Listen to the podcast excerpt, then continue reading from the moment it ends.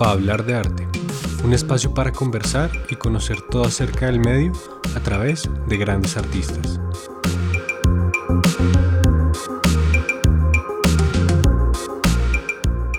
El equipo de Hablar de Arte está conformado por estudiantes de la Universidad de los Andes. Nosotros agradecemos al Departamento de Música por la publicación de nuestra segunda temporada a través de los canales de esta institución. Bienvenidos a otro capítulo de Pa hablar de arte.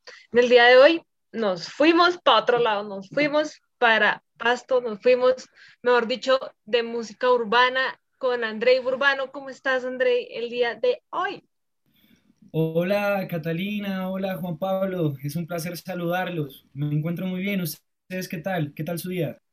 Todo muy bien, Andrei. De verdad, de verdad, muchísimas, muchísimas gracias por estar aquí con nosotros. Es muy grato para nosotros poder presentar a un invitado que está dentro del género urbano. Esto es algo que hasta el momento no habíamos tenido la oportunidad de, de cubrir y de hablar este tema por este lado. Entonces, de verdad, muchísimas gracias por sacar el tiempo y estar hoy aquí con nosotros.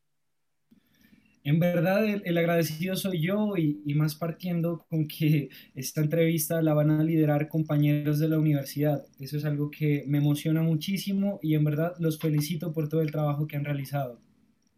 No, de verdad. Nos emociona mucho oír eso, de verdad. Muchas gracias.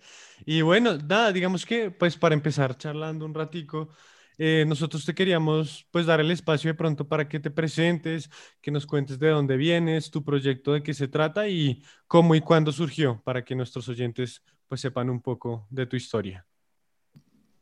Claro que sí, Juan Pablo. Bueno, les cuento que mi nombre es Andrei Urbano ese es el nombre que le he denominado a mi proyecto de música urbana.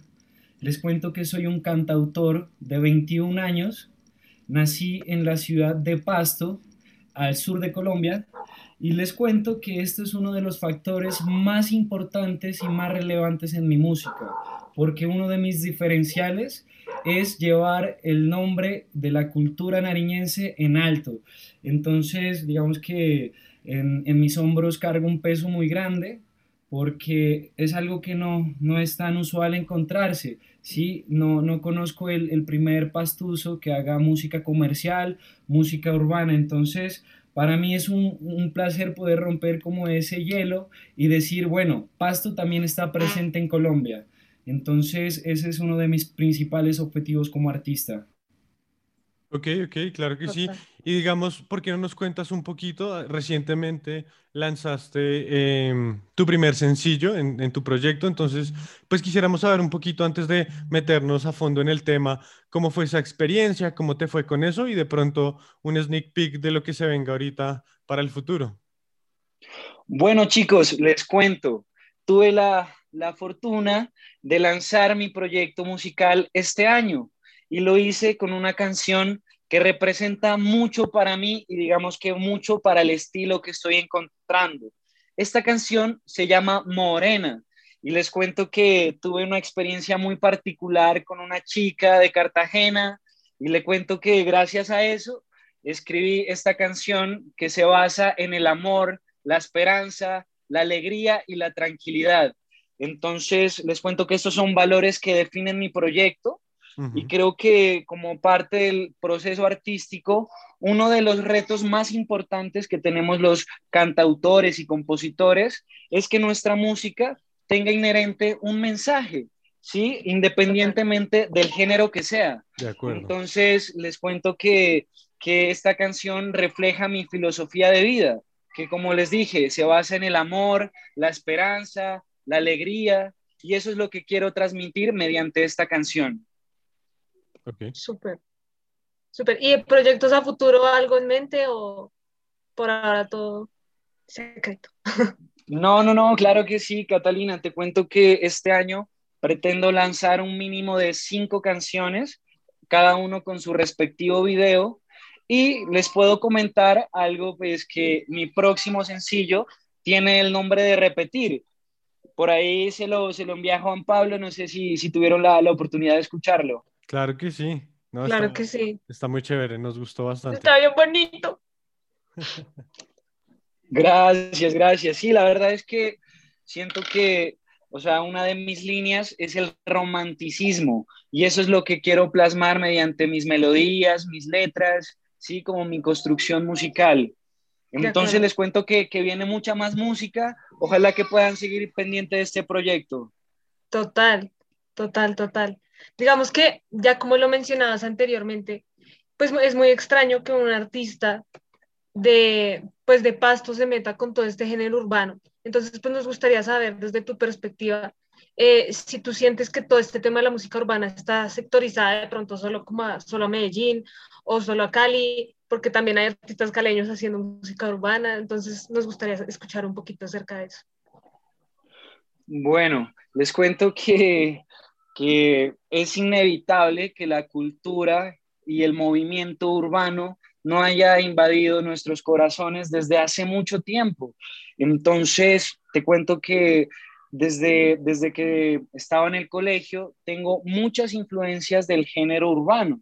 Entonces, a lo que voy es que en mi región, obviamente, el género que predomina no es el urbano, lógicamente, pero eso significa que, digamos que el género urbano ha traído una inclusión social muy grande, ¿sí? Que tanto nuestros padres, nuestros abuelos, nuestra familia ya se ha eh, relacionado directa o indirectamente con el género.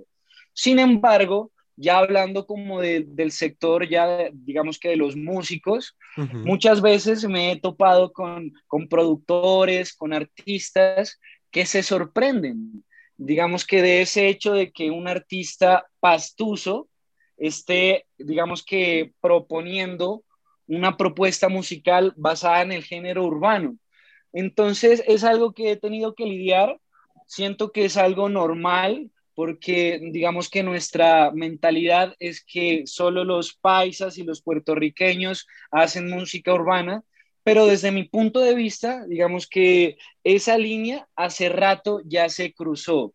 Es decir, yo veo, digamos que el género urbano como una herramienta para llegar a más personas. Y es así como, digamos, que encuentro mi esencia en el género urbano. ¿Sí? Cuando, digamos que uno de mis propósitos como cantautor es buscar la universalidad.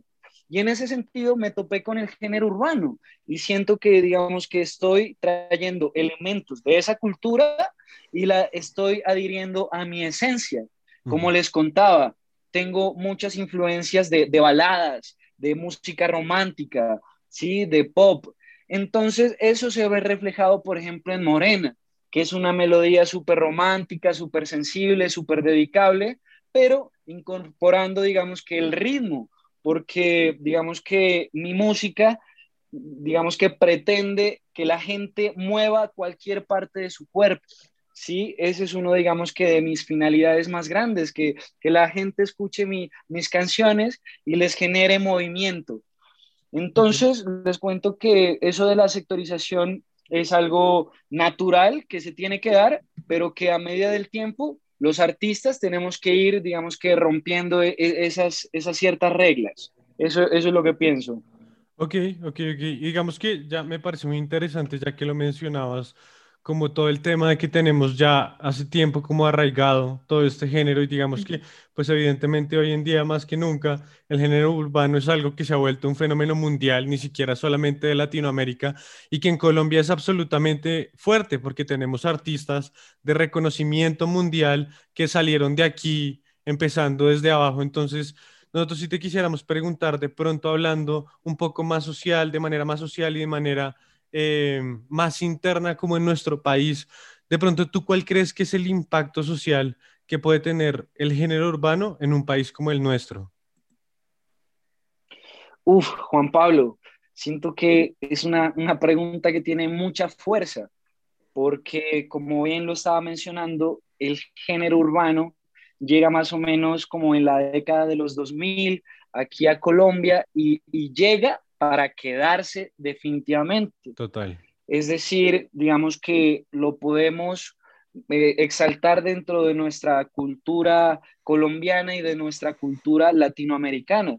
Entonces, es innegable el impacto tan grande que ha tenido este género, eh, digamos que en las masas. como tú lo dijiste, es un género que ya ha tocado niveles globales. Entonces tenemos que reconocer como digamos que un género que nos ha permitido llegar a más personas. Y de esta manera yo veo el género urbano como un sinnúmero de oportunidades, tanto para los productores, para los ingenieros, para los compositores, para los artistas. Siento que desde cualquier nicho la música urbana puede potencializar nuestras habilidades. ¿Sabes por qué? Porque a pesar de que muchas personas piensen que, digamos que la música urbana, la música comercial, es como si ingiriéramos en nuestro organismo comida chatarra, sí, que lo hacemos, digamos que todos los fines de semana, pues yo valoro algo muy importante en el género, y es que esta música se produce en cantidades abismales, ¿sí? Entonces, todos los fines de semana, todos los días están saliendo canciones digamos, por montones, ¿sí? Entonces, ¿qué es lo que genera esto? Más oportunidades, digamos que más oportunidades de trabajo, de aprendizaje, de enseñanza. Entonces, yo lo veo una herramienta muy, muy positiva para, para nuestra sociedad colombiana. Total, total.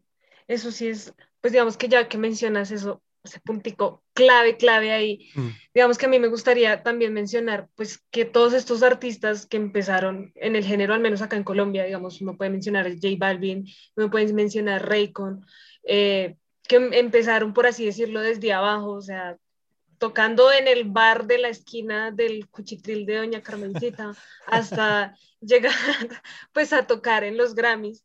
Pero pues digamos que ya hoy en día pues ya el género ha avanzado más, ya es mucho más reconocido, ya tiene todo este boom, está en la locura, ya eso, mejor dicho, todo el mundo hace remix con reggaetoneros. Pero pues digamos que tú, ¿cómo consideras que eso eh, ha tenido un impacto en tu, en tu carrera como artista independiente? El hecho de que hoy en día tú estés empezando como artista independiente en pleno boom del reggaetón, ¿tú piensas que eso ha beneficiado o ha perjudicado al haber más competencia, justamente? Mm, bueno, Catalina, yo pienso que, todo depende desde la perspectiva en que lo veas. ¿Por qué?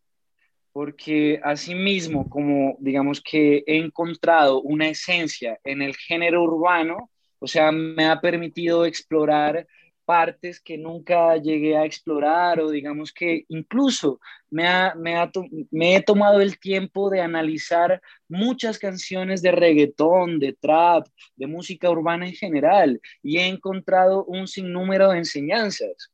Sin embargo, ese mismo hecho, digamos que de que sea un género que se consume muy fácilmente, lo que hace, lo que genera es que muchos artistas intenten proponer algo en este género. Entonces, como todo, pues genera una competitividad muy alta. Entonces, digamos que ya no, no solo tengo que lidiar con, con artistas, por ejemplo, de mi región, sino que me topo con artistas nacionales que están haciendo las cosas muy bien. Entonces, ¿cuál es el punto clave en esto? Generar un diferencial.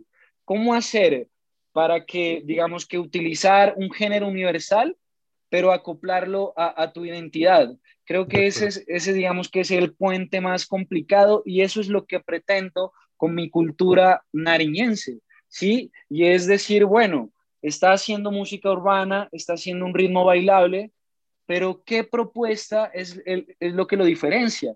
Entonces, por ejemplo, para hablarles muy puntualmente, Morena no solo es reggaetón, si ustedes entran a analizar un poco la producción, tiene elementos hasta de cumbia.